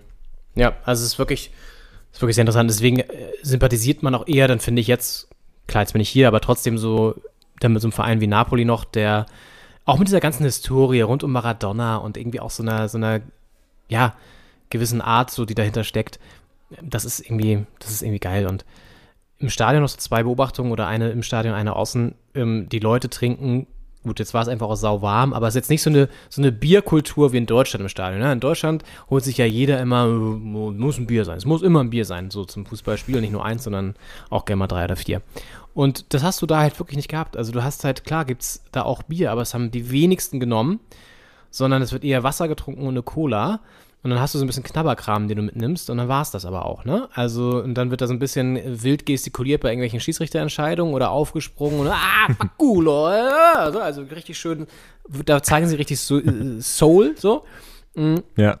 Aber sonst ist das eher so, also man besäuft sich da nicht. Das finde ich auch sympathisch, by the way. Ja, ich weiß jetzt nicht, wie es in der Ultrakurve ist, aber ich könnte mir auch vorstellen, dass es da auch nicht so ist weil es irgendwie eine andere Fußballkultur dann ist. Es ist ja in Spanien und, und Portugal ähnlich, da sind die Leute auch nicht betrunken während der Spiele. So, und das ist ja auch mal eine angenehme Art und Weise, den, den Sport zu verfolgen. Und dann war es so, Abpfiff, alle sind rausgeströmt und dann ist es so, dann gibt es rund um das Stadion natürlich auch so ganz viele Cafés und, und, und, und, und, und Kneipen. Und dann hast du da auch so Takeaway-Pizza Dinger, also wo dann irgendwie so ein Verkaufswagen vor so einer Bar steht. Da kommen irgendwie natürlich alle von allen Himmelsrichtungen, wollen irgendwie noch ne, was haben und so dann kriegst du so einen Pizzaslice so zusammengequetscht in so einer Papierfolie und äh, eine Cola oder so und gehst dann halt für 5 Euro und dann äh, gehst du dann damit zum, zum, zur Bushaltestelle oder zur Metro und dann, dann, dann war es das so. Und ja, also irgendwie kann ich nur jedem und, und jeder, der hier ist, empfehlen, in Napoli wer hier ist, sollte auf jeden Fall ins Stadion gehen. Neben mir saß übrigens ein Typ aus England, aus London, äh, der ist mich gefragt, um welchen Verein supportest du? Und dann dachte ich, es kommt irgendwie Arsenal oder was auch immer. Ne? Und dann sagte, äh, Wimbledon. Oh, Fan of Wimbledon. Ist Fourth Division und so. Und das ist dieser Club, ich weiß nicht, ob du das mitbekommen hast, die sind dann irgendwann insolvent gegangen und dann haben die es neu aufgezogen, from the scratch. Und das ist, glaube ich, der Club, wo die Fans mitbestimmen dürfen oder sozusagen den Verein jetzt sozusagen führen in so einer Art ähm, Genossenschaft oder so. Ich glaube, das ist so. Und ja, der war dann irgendwie auch zu Besuch und hat sich das angeguckt. Ja, crazy. Also kein, kein Fan der Premier League, sondern ja, genau. lieber ja. so einen schönen Viertligisten. Ja. Ja. Ja in London hat man ja, man hat ja Auswahl in London an Premier, äh, Premier League Teams, äh, aber es gibt halt auch noch andere Teams. So. Total. Man kann auch die, über den Tellerrand mal hinaus gucken. Ja. Sportlich, ja, spannend. Ja. Ja, das war meine, mein Erlebnis hier in Napoli. Also wirklich irgendwie verrückt und ja, irgendwie ziemlich, ziemlich geil, muss man sagen. Also hat sich definitiv gelohnt, die 40 Euro. Würde ich nochmal ausgeben. Ja, nice. Es, es, sah auch sehr gut aus und äh, ich meine, auch noch ein Tor gesehen. Es wäre sonst so 0-0, ist ja immer ein bisschen dröge. Äh, auch für die Stimmung im Stadion, äh, gerade beim Heimspiel dann fürs, fürs Heimteam. Aber dann 89. Minute, noch das Tor, ist ja auch besonders emotional, wenn er in der, weiß nicht, in der 46. ist ja immer noch was anderes. Ja, voll. Ja, also, genau. Hat auch keiner mit gerechnet, glaube ich, und dann war es umso, umso geiler, auf jeden Fall.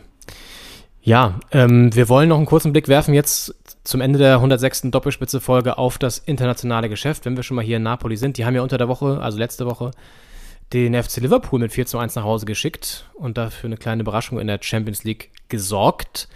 Und ein anderer Club aus England hat auch verloren, und zwar in Zagreb. Und zwar der FC Chelsea. Verliert mit 0 zu 1 gegen Dynamo Zagreb mit einem fantastischen Treffer äh, Konter der Kroaten und dann so richtig frech vorbeigelupft da an Courtois. Und äh, das war dann eine Niederlage zu viel für einen gewissen Thomas Tuchel. The Double T ja. muss gehen in London und wurde gefeuert nach dieser Niederlage. Krass. Auf jeden Fall. Ich finde es schade, weil ich, ähm, ich meine, Kloppo hat sich ja in Liverpool echt äh, festge festgefuttert da und äh, ich fand Klopp und Tuchel irgendwie so ein schönes Team, so als deutsche Coaches da in der Premier League. Und ich fand, Tuchel passt auch irgendwie zu Chelsea. Ich weiß auch nicht, ich hab bei, bei Tuchel ist ja so ein, so ein Typ auch. Und ich, ich finde, irgendwie habe ich bei ihm und Chelsea, ich finde, das passte bei mir im, im Kopf. Mhm. Und aber es, äh, es hat nicht sollen sein. Ich meine, es war auch irgendwie eine zahnlose Vorstellung. Ich habe mir das Spiel angeguckt und ich habe wirklich angemacht, ich war ein bisschen spät dran, äh, da in der, in der 12. Minute, als äh, dann kurz danach äh, dieser Konter kam und, und Orjic da das Tor gemacht hat. Ähm, und das äh, ging wirklich wahnsinnig schnell. Ich meine, die spielen da hinten äh, aus dem 16er, aus dem eigenen 16er einen Ball, der mit dem Kopf einmal verlängert wird an der Mittellinie und dann startet er schon durch, äh, schiebt noch so ein bisschen den, den Verteidiger weg, sehr, sehr geschickt gemacht auch. Äh, nicht geschubst, aber so ein bisschen äh, Platz sich verschafft und dann äh, wirklich sehr, sehr äh, geschickt da am, am Keeper an Courtois vorbeigelegt. Und ähm, das äh, ja, reicht dann aus, um Chelsea zu besiegen. Und das darf natürlich nicht sein. Ich meine, so, so ein Ding kann passieren, ähm, aber äh, es war eine zahnlose Vorstellung. Und ähm, ja, vielleicht ist es dann auch mal an Zeit, da wen anders an die Seitenlinie zu holen. Ich bin gespannt, was, was Tuchel so als nächste Projekte dann hat. Ähm, aber je nachdem, wenn Nagelsmann vielleicht doch nicht, äh, doch nicht mehr äh, so Vielleicht übernimmt er da, ne? Wenn, wenn das frei werden sollte. So. Je nachdem, wie die nächsten Ergebnisse der Bayern so aussehen sollten. Äh, wer weiß. Aber ansonsten ist es ja auch gerade nicht so viel Top-Club-Material, äh, die einen Trainer suchen. Also hat es vielleicht ein bisschen Zeit für sich erstmal. Ich denke er wird, er wird aber irgendwo unterkommen und Chelsea ist ja auch schon fündig geworden, haben sie irgendwie so einen Trainer geholt von einem relativ gut gesettelten Aufsteiger, der letztes Jahr oder vorletztes Jahr aufgestiegen ist und so, und der hat äh, für Furore gesorgt. Den Namen habe ich gerade nicht parat, aber äh, sind auf jeden Fall schon wieder versorgt und ja, sollten dann wieder die Spur finden vielleicht. Aber es ist irgendwie auch geil, finde ich, dass so Vereine wie Dynamo Zagreb dann einfach auch so gewinnen gegen, gegen Chelsea. Das ist eine Riesensensation. Ich habe die letzten Minuten noch gesehen in der Kneipe in der Nähe von, also Premantura heißt der Ort, das ist so eine, so eine Halbinsel, die dann da abgeht. Ähm, Kamaniak heißt die. Und da gibt es einen kleinen Ort oben und da war eine Bar. Die VIP-Bar heißt die, glaube ich, sogar. äh, und da lief das Spiel. Ganz witzig. Und da liefen dann die letzten Minuten. Ja. Und dementsprechend wurde das natürlich auch, obwohl da gar nicht so krass gefeiert. Ich glaube, die sind da gar nicht so, also Dynamo Zagreb-Fans. Also die Kellnerinnen und Kellner haben das relativ, relativ emotionslos aufgenommen. Aber äh, für Zagreb natürlich ein Riesenerfolg und da sind wir vielleicht auch schon mal mit, mit Blick auf die nächste Woche, denn die Champions League, wir haben es angesprochen, geht jetzt einfach rasant in die nächste Spielzeit, äh, in den nächsten Spieltag, nämlich schon übermorgen am Dienstag geht es weiter. Und äh, ich schaue mal gerade, Dynamo Zagreb spielt erst am Mittwoch, hat auch ein, oh, kein leichtes Match, da kommen wir gleich noch zu vielleicht, aber lass uns erstmal auf die deutschen Clubs gucken. Am Dienstag spielt Leverkusen zu Hause gegen Atletico Madrid und die Bayern empfangen, ja, ja, das ist natürlich das Duell der Woche. Die Bayern empfangen den FC Barcelona. Wahnsinn. Ja. Levers coming home. Äh, Lewandowski wieder in der Allianz Arena zu sehen, aber diesmal ohne das Bayern-Jersey. Und äh, das gab es seit, ich würde sagen, 2012 nicht mehr, als er noch bei Dortmund war. Und äh, es wird auf jeden Fall ein ungewohntes Bild sein für die Bayern-Fans, den äh, eigenen Ex-Kicker da beim Gegner zu sehen. Und ich bin sehr gespannt, wie das läuft. Also ich könnte mir schon vorstellen, dass er trifft. Also ich würde fast sogar einen Zehner draufsetzen, dass er trifft. Er hat jetzt ja auch wieder in, Liga, in der Liga getroffen. Er hat jetzt unter der Woche in der Champions League, glaube ich, sogar wieder einen Dreierpack geschnürt. Und ähm, das ist Wahnsinn, was der Typ da abspult für eine Leistungskontinuität. Das ist einfach unfassbar. Das ist wirklich einer der besten. Also das, selbst ein Cristiano Ronaldo, sieht man jetzt ja bei, bei, bei Manu, schafft das nicht. Ähm, mehr so unbedingt auf dem Niveau. Also wenn Lewandowski jetzt noch ein paar Jahre das jetzt durchhält, das ist schon echt Wahnsinn. Respekt dafür. Ähm, man kann ja halten von ihm, was man möchte. Ist natürlich auch irgendwie wahrscheinlich ein sehr ehrgeiziger Mensch so und das kann ja manchmal auch ein bisschen anstrengend werden. Aber ich glaube, er ist trotzdem einfach, da muss man einfach Respekt haben vor der Leistung. Und auf jeden Fall. Und ich, ich würde sagen, bei dem Bäcker, wo du dein Ticket gekauft hast für Stadion, da kannst du auch den Zehner setzen, glaube ich. Auf das, auf das Tor von Lewandowski. Auf jeden Fall. Das war übrigens auch nach dem Spiel ganz witzig. Da gab es natürlich am Stadion auch ein Wettlokal. Und da war dann auch eine Riesenschlange, weil alle, glaube ich, ihre Zettel einlösen wollten mit dem Sieg von Napoli. Ne? Klar. Ähm, ja. Logisch. Ja, aber ja, also ich glaube, dass ich, ich könnte mir echt vorstellen, dass die Bayern das verlieren, weil Barcelona ist gut drauf. Bayern ist nicht so gut drauf. Lewandowski ja. hat richtig Bock, der ist immer on fire gegen seine Ex-Clubs. Meinst du, die Fans werden ihn auspfeifen? Es war ja nicht so eine ganz elegante Trennung, ne? Ja, ich kann es mir vorstellen, ehrlich gesagt. Weil die Bayern-Fans sind ja auch, äh, auch schwierig. Ich erinnere mich noch, als Manuel Neuer da von Schalke äh, wechseln sollte damals und diese Korn Neuer Schilder da wochenlang hochgehalten wurden in der Kurve. Also, wenn es darum geht, dass Spieler kommen oder gehen, äh, sind da die Emotionen äh, fliegen da hoch. Und ähm, ich kann es mir gut vorstellen, dass er ausgepfiffen wird. Weil das, das Ende war nicht schön und äh, also jetzt nicht, nicht traumhaft schön. Ja, Und, wobei, ja, ja. also in, sie haben ja schon eine gewisse Größe, also der Verein an sich, der FC Bayern. Und ich könnte mir, ich weiß gar nicht, ob es noch so eine offizielle Verabschiedung gab, aber ich könnte mir vorstellen, dass sie am Rand des Spiels ihn nochmal verabschieden, so irgendwie. Oder dass er da auf die, weißt du, dass er auf den Rasen kommt, nochmal Kalle Rummenigge in die Hand schüttelt und er irgendwie, weiß ich nicht, eine Rolex bekommt und einen Blumenstrauß oder so und irgendwie noch so ein Bild von seinem ersten Tor Ja. oder keine Ahnung, irgendwas, lassen sie sich ja da mal Lustiges einfallen. Ja. Äh, oder vielleicht eine, schon ein Maß Bier oder so, damit er da betrunken aufs Spielfeld läuft und nicht trifft. Ich weiß es nicht. Vielleicht lassen sich da irgendwas Lustiges einfallen, die Bayern. Ähm, aber es wird, das wird auch, das wird interessant werden. Das wird interessant werden. Also für mich das Duell natürlich des Spieltags in der Champions League, völlig klar. Wobei es gibt ja auch noch andere Duelle. Und wir schauen mal kurz in aller Schnelle, was sonst noch so ansteht. Liverpool spielt gegen Ajax. Das sollten sie dann vielleicht mal gewinnen, um da ein bisschen auf der safen Seite zu sein. Frankfurt auswärts in Marseille, wunderschöne Stadt, Hafenstadt. Ja. Und dann sind wir auch schon am Mittwoch. Milan gegen den Chelsea-Bezwinger aus Zagreb. Und das hat mich übrigens auch überrascht. Es gibt jetzt eine neue Anschlusszeit. Ich, oder gab es das letztes Jahr auch schon 18.45 Uhr? Dass jetzt immer zwei Spiele 18.45 Uhr schon sind. Ich dachte, das war immer nur so bei so Spielen, die so Richtung Russland und so. Es äh, gab ja immer da so eine Zeitverschiebung oder so. Aber ich glaube, Also in der Euroleague gab es immer auch frühere Spiele und spätere Spiele in der Champions League bin ich mir gerade nicht sicher. Ich glaube aber, es kann auch sein, dass das schon gab, aber vielleicht ist es auch neu, dass man noch mehr quasi gucken kann. Ja. Auf jeden Fall, genau. Ähm, übrigens Schachter, die ja auch dafür verantwortlich waren, dass der Desko rausgeflogen ist in Leipzig mit dem 4 zu 1 Sieg, äh, spielen jetzt gegen Celtic, der Club aus der Ukraine. Und dann haben wir noch Real Madrid. gegen RB Leipzig. Ja, Marco Rose, deswegen ist, wollte er wahrscheinlich dahin, um mal wieder gegen Real Madrid zu spielen. Klar. Ja. Äh, mein Napoli spielt auswärts gegen die Rangers. Und dann haben wir noch ein anderes spannendes Wiedersehen, nämlich das Duell von Haaland gegen den BVB. Man Ja. City gegen Borussia Dortmund. Auch ein, natürlich auch ein spannendes Spiel. Da hat ja Dortmund jetzt in der Bundesliga äh, quasi Marco Rose wieder gesehen äh, und jetzt sehen sie äh, Erling Haaland wieder. Und ich könnte mir vorstellen, dass es ähnlich, äh, ähnlich ausgeht, ehrlich gesagt. Das wäre ja auch geil. Zwei Wiedersehen und dann kriegen sie beides mal auf die, auf die Fresse. Das wäre ja auch Ja. herrlich.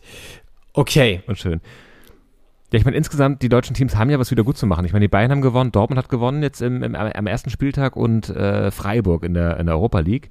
Ansonsten gab es viel auf die Mütze. Also RB verloren, Frankfurt verloren, äh, Leverkusen verloren. Äh, also so, der deutsche Fußball hat sich jetzt in der, am ersten Spieltag nicht so stark präsentiert. Und der deutsche Fußball in der Europa League hat es ein bisschen besser gemacht, zumindest Freiburg, du hast es angesprochen, spielen jetzt am Donnerstag gegen Piräus. Da geht es natürlich auch weiter in der Europa League, klar. Und ansonsten spielt der andere deutsche Vertreter Union Berlin in Braga. Das war das von uns besprochene Felsenstadion. Da wünsche ich schon mal allen Union-Fans viel Spaß, denn das wird ein geiles Spiel. Und nicht vergessen, diese lustige Pilgerkirche da hochzulaufen mit dieser lustigen Wendeltreppe. Das ist, äh, verspricht viel Spaß. ähm, und dann müssen wir noch kurz in die Europa Conference League gucken. Da gab es übrigens hässliche Szenen in Nizza, habe ich so nur am Rande mitbekommen, dass äh, Köln hat er da gespielt und da gab es wohl ziemlich krasse Ausschreitungen, ne? Ähm, kurz vor dem Spiel oder rund um das Spiel. Also das war wohl nicht ganz schön, um es mal so ganz diplomatisch auszudrücken. Ich habe es leider nicht gesehen, deswegen kann ich es jetzt nicht bewerten, deswegen äußere ich mich nicht jetzt da zu Details, aber ähm, ich habe nur gesehen Ausschreitungen und dementsprechend, ja, hässliche Szenen am Rande von Köln gegen Nizza. Ähm, aber auch da geht es in die zweite Etappe und Köln spielt zu Hause diesmal gegen Slowako. Und der FC Vaduz, den wir letztes Mal ja sehr hervorgehoben haben, Ja. hat äh, ein 0 zu 0 Ja. erreicht im ersten Spiel gegen äh, Apollon Limassol. Ja. und damit auch nicht nur das erste Spiel absolviert, sondern auch den ersten Punkt gleich geholt. Glückwunsch. Und Glückwunsch. da gratulieren wir. Spielen jetzt auswärts gegen den AZ Alkmaar. Auch ein Ja. oft gesehener europäischer Club aus den Niederlanden, Holland. Ja, und ich würde Ja. sagen, damit enden wir und machen einen Haken dran an Folge 106, Doppelspitze, der Fußball-Podcast. Henning? Ja, ähm, Hertha, Hertha jetzt am Freitag gegen Mainz. Ja, Da wollen wir das noch tippen. ja, das können wir doch tippen, das ist doch gar kein Problem. Das nehmen wir doch gerne mit noch hier. Sandro Schwarz gegen seine ehemalige Liebe. Also, ach, das ist, das, das ist die Woche, die Woche, der, der, der, wo alles gegen, gegen die, gegen die Ex-Vereine geht. Ja. Äh, Freitagabend auswärts in Mainz am, am Bruchweg. Wie das ja früher mal hieß auf jeden Fall. Ich weiß gar nicht, ob es immer noch so heißt. Ich glaube, glaube ich, ein Neubau da oder renoviert auf jeden Fall. Ich sag, Hertha äh, muss das mal gewinnen. Die Leistung passt. Äh, es ist ein bisschen wie gegen Augsburg, ein, ein machbarer Gegner. Und äh, ich sage, die gewinnen 2-0. Ich bin ähm, nicht ganz so optimistisch diesmal, weil Mainz ist immer eklig zu bespielen, vor allen Dingen am Bruchweg. Und auch wenn sie jetzt verloren haben, deutlich gegen Hoffenheim. Ich glaube, das wird wieder ein rasantes Ding. Äh, Ich tippe auf ein 2-2. Um mich dann hoffentlich eines Besseren belehren zu lassen mit einem Sieg. Das ist die Taktik dahinter. Ja, clever. Ja. Gut. Also, ich würde sagen, Henning, Machen wir einen Haken an die Woche. Ja. Und äh, ich wünsche noch äh, da viel Spaß in Neapel. Wann, wann geht's weiter für dich? es geht weiter am Dienstag. Da geht's weiter Richtung äh, Sizilien dann. Ach, schön. Yes, genau. Und ähm, ja, ich werde jetzt die Recherche hier noch abschließen die nächsten Tage. Es geht, wie gesagt, ja um die Pizzakultur. Das Ganze wird dann ein Artikel für den Spiegel werden und eine Radioreportage für den Deutschlandfunk. Und ich sag mal so, ich habe jetzt schon mindestens sechs oder sieben Pizzen intus die letzten zwei, drei Tage. Also pro Tag im Schnitt zwei Pizzen. Ähm, und es ist wirklich eine sehr, sehr hohe Qualität, muss man schon sagen. Und es ist super faszinierend und spannend, das zu er ergründen, wie die das machen und was da so hintersteckt und ähm, wie schnell das auch geht. Ich wusste zum Beispiel auch nicht, die, die Pizza bleibt hier Maximum 90 Sekunden im Ofen, dann ist das Ding fertig.